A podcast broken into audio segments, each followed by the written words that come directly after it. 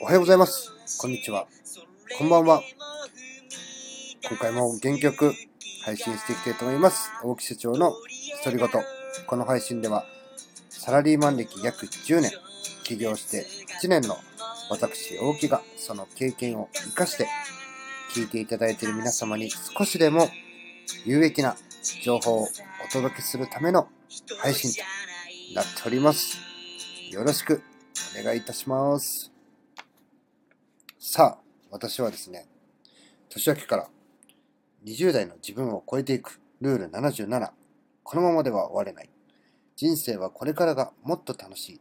30代で逆転する人、失速する人という本をですね、パッとね、え直感で20代の時の自分と今はどうなんだろうかというのをね、ふと思って本屋に行ったら、この本があったということでね、えーちょっと読みながらね、お話をしていこうかなと、新年、そう思ってですね、早速、こう音声配信という形で残しているわけでございます。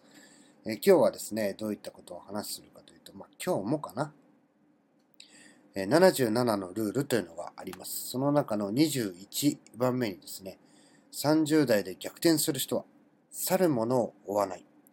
30代で失速する人は、去るものを引める。去るものを追わずという言葉がある。これが意外に難しい。失速する人は自分たちの村社会から脱走しようとするものを必ず引き止める。おい、最近付き合いが悪いじゃないか。何か不満でもあるのか。と急にね、粘着質になる。普段それほど仲が良かったわけでもない人に限って、いつまでも棺桶にしがみついて泣いているようなものだ。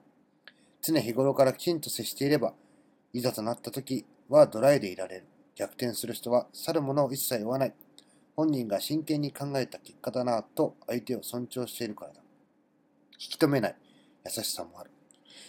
うん。これはですね、私もサラリーマン時代もありましたし、今もあります。えーこれ去るものはね、追わないんじゃなくて、私の場合はですね、追えないんですね。えそれはなぜかというと、え自分の会社にとどまって、え仕事、まあ、今は少ないですけど、サラリーマン時代特に多かったですかね。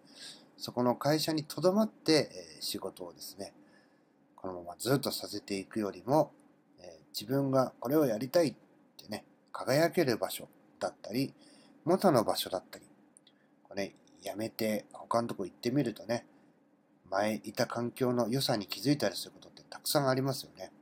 そういう話をね、えー聞いたときに、もうこう真剣に考えた結果というかね、もう答えですので、それに対してね、えーなんていうの、否定的になってっていうね、そもそもその、自分のとこにいた方がいいよって言えるね、材料がね、正直ないんですね。だからね、追えなかったっていうのがね、僕の経験上の答えかなというふうに思います。なのでね、あの、本当にこう、いや、そんな考えで他行ってもって時はね、引き止めることもありますけれども、どちらかというと、去るものを追えなかったという経験の方がね、多いかなというふうに思います。え最後まで聞いていただき、ありがとうございます。また次の配信でお会いしましょう。さよなら。